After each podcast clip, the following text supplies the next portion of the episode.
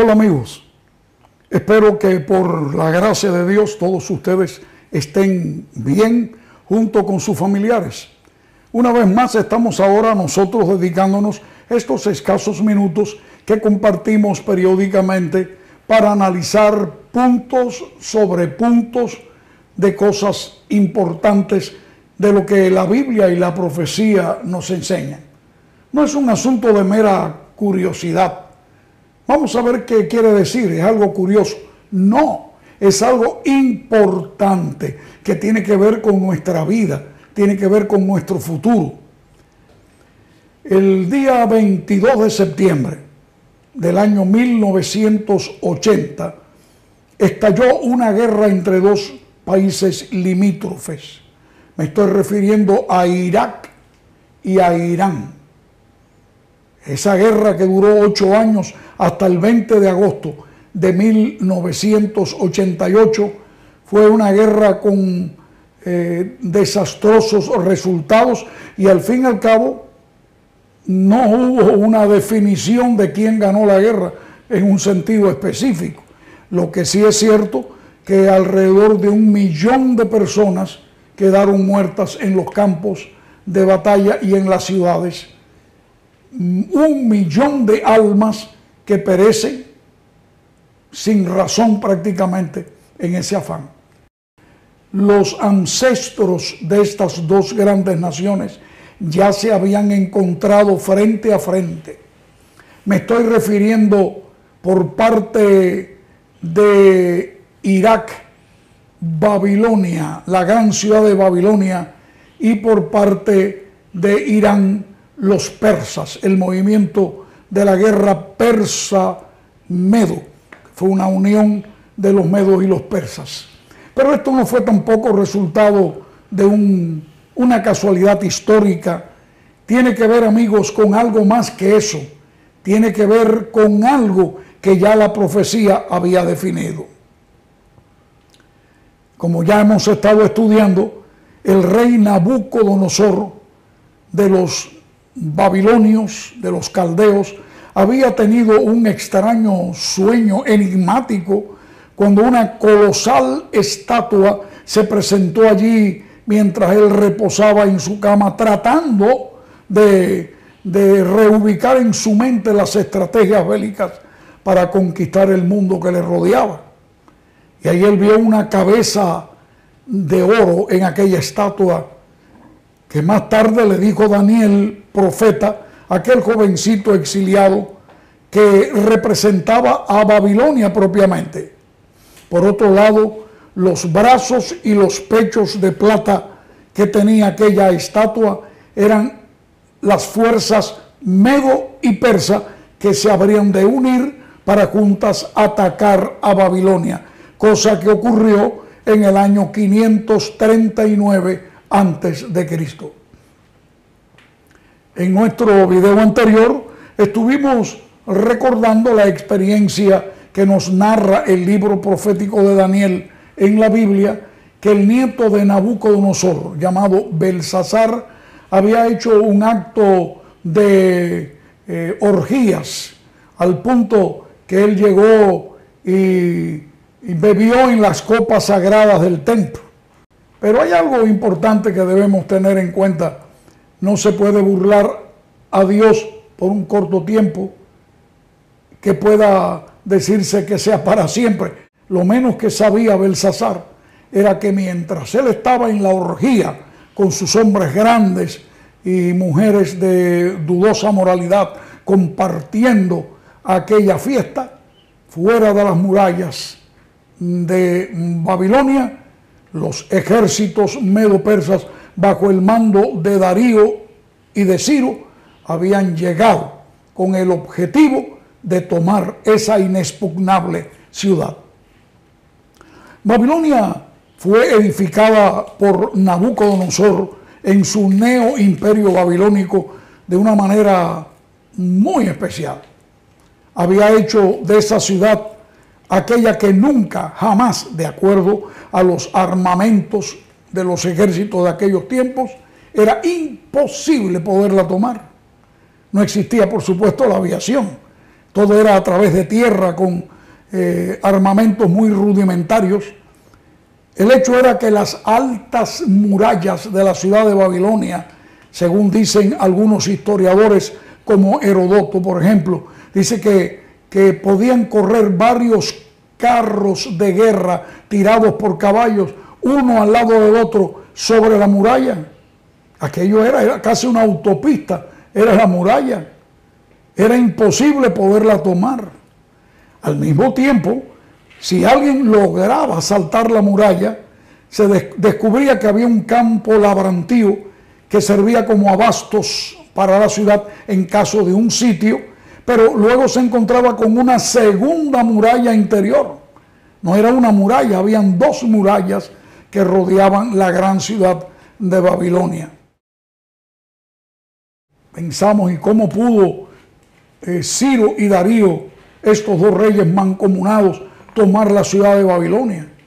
Era imposible, porque aunque el río Éufrates atravesaba diagonalmente la ciudad, alguien podría decir, puede uno entrar y por donde el cauce del río entraba por la boca aquella de la entrada de la muralla, y al entrar ya uno se encontraba dentro de la ciudad porque ya uno había entrado por el río. Tremenda sorpresa, porque Nabucodonosor también pensó en eso. Hizo de su ciudad, que era sus jardines colgantes, una de las siete grandes maravillas del mundo antiguo. Yo creo que deben mencionarse las murallas de la ciudad también, porque a ambas riberas, a ambos lados de la ribera del río Éufrates, ahí él también había construido sendas murallas, así que el que entraba por el río no le quedaba otra que navegarlo hasta el final y salir nuevamente de la ciudad porque no había forma de poderla tomar.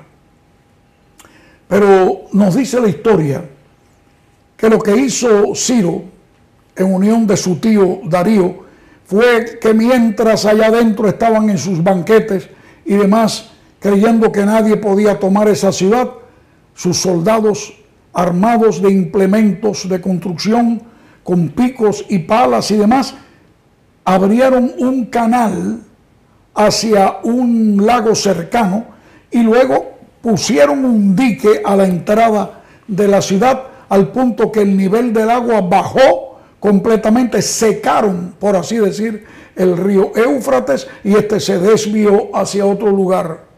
Y por ese cauce seco y abierto, entró la fuerza medopersa y no pararon hasta llegar a su objetivo. Pero como ya dije, era imposible poder entrar a la ciudad. Pero había un detalle, habían unas puertas grandes de bronce que daban hacia el río. Era imposible poder entrar, a menos que uno tumbara esas puertas, era casi imposible pero por una forma extraña que todavía la historia y la arqueología no han podido descifrar, algunas de esas puertas estaban abiertas. Algunos piensan que hubo un complot, que hubo una traición de la guardia babilónica. Nadie sabe. Lo que sí sabemos nosotros es que Dios ya había revelado al rey Nabucodonosor el abuelo de este eh, terrible y pagano rey llamado Belsasar, que después de su reino vendría otro inferior al tuyo. Como la plata es inferior al oro, asimismo de la cabeza de oro el gobierno universal de aquel tiempo, vamos a llamarlo así, que dominaba todo aquel Medio Oriente, eran las fuerzas medo-persas y era imposible que otro lo tomara a menos que Dios ya había determinado. Porque como habíamos dicho, Dios dirige la historia. Él lleva las manos puestas sobre el timón de la historia de este mundo hasta el día de hoy. No hay que dudarlo. Así que ellos, las fuerzas medopersas, entraron a través de aquellas puertas abiertas y no pararon hasta el Shingurad, es decir, el palacio donde el rey tenía su orgía y le dio muerte esa misma noche a Belsasar, en cumplimiento de aquella extraña escritura que ya estudiamos en el video anterior, en que apareció una extraña mano escribiendo en el endosado de la pared, diciendo allí, Mene, Mene, Tekel, Ufarsin, que solamente Daniel pudo descifrar esa extraña lengua que decía allí esa escritura. Oh Belsasar, pesado has sido en balanza y has sido hallado falto. Y tu reino será entregado a los medos y persas. Y ahora el, fin empieza una nueva etapa en la historia. Babilonia se convierte momentáneamente en la sede de lo que sería más tarde Susa, la capital de los persas. Mientras allí estaban ellos, el rey Darío y Ciro. Tenía Darío unos 62 años de edad. Ya era un hombre mayor, sobre todo en aquel tiempo, se era bien mayor a esa edad. Y él más tarde el dominio lo tomó su sobrino Ciro de los persas. Eran dos naciones, pero estaban unidas por lazos familiares. Al fin los persas quedaron con todo el dominio. Ya Dios lo había revelado en otras profecías que analizaremos luego. Pero una cosa muy importante es tener en cuenta esos detalles proféticos. Dios conoce el fin desde el principio, no lo olvides. Y al parecer, esto asombró en gran medida al rey Ciro, aquel joven eh, valiente, aguerrido. Él supo que había un anciano judío dentro de eh, los ministros, hombres de gobierno de Babilonia. Y eso le extrañó y lo quiso mandar a buscar. Cuando más todavía le informaron que Daniel había profetizado al rey Belsasar, que había caído ahí en, eh, a espada aquella noche del asalto, que los medos y persas dominarían. No hay ninguna referencia escritural, por lo menos yo no la he leído, que esto fue así, pero hay una lógica Ustedes saben que la lógica nos ayuda a entender muchas cosas. Y es que Daniel fue llamado por Ciro a la corte.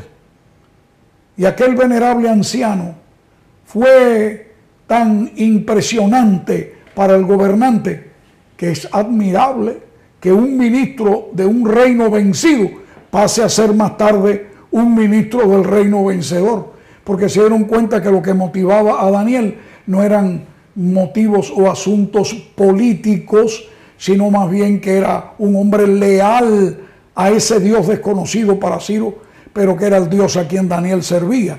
Y como ya hemos dicho, la profecía es el recurso de Dios de dejarnos saber las cosas que habrán de ocurrir antes de que ellas ocurran. Y hay algo interesante, porque evidentemente Daniel le informó a Ciro, que un profeta judío también en Jerusalén, que vivió unos, mm, tal vez unos 150 años antes de, de este encuentro entre el profeta y el rey Ciro, llamado Isaías, había profetizado por inspiración divina que un día nacería un hombre llamado Ciro y lo menciona por su nombre y Dios dice que él sería su pastor porque haría todas las cosas que él le mandara a hacer. Por supuesto, esto motivó y asombró a Ciro. ¿Cómo que tu Dios ya sabía hace tantos años, más de un siglo, que yo iba a nacer y que iba a tener por nombre Ciro? Esto hizo que Ciro admirara al Dios de Daniel. Tal vez por esto no demoró mucho en ser el primero en dar un decreto para que los judíos regresaran otra vez a su tierra, repatriados en el año 537, cuando dio el primero de varios de los decretos que permitieron y favorecieron a los judíos para regresar. Bueno, mis queridos, y aquí se me acabó el tiempo otra vez. ¿Qué está pasando? Se va rápido, pero es por el rato que estamos pasando tan agradables. Pero vamos a seguir adelante, porque en este estudio vamos a ver qué sucede ¿Qué sucede con ese reino, con ese imperio que sucede, los brazos y pechos de plata? Y algo que tiene que ocurrir porque un tercer reino de bronce tiene que levantarse. Seguimos adelante. Deseamos que no olvides eh, suscribirte para continuar adelante. Y si deseas comunicarte con nosotros, aquí aparecen los medios en que puedes hacerlo. Y para nosotros será un honor contestarte y entablar una amistad un poco más íntima. Dios te bendiga y cada vez que se presenta un video es para ir colocando un punto sobre punto.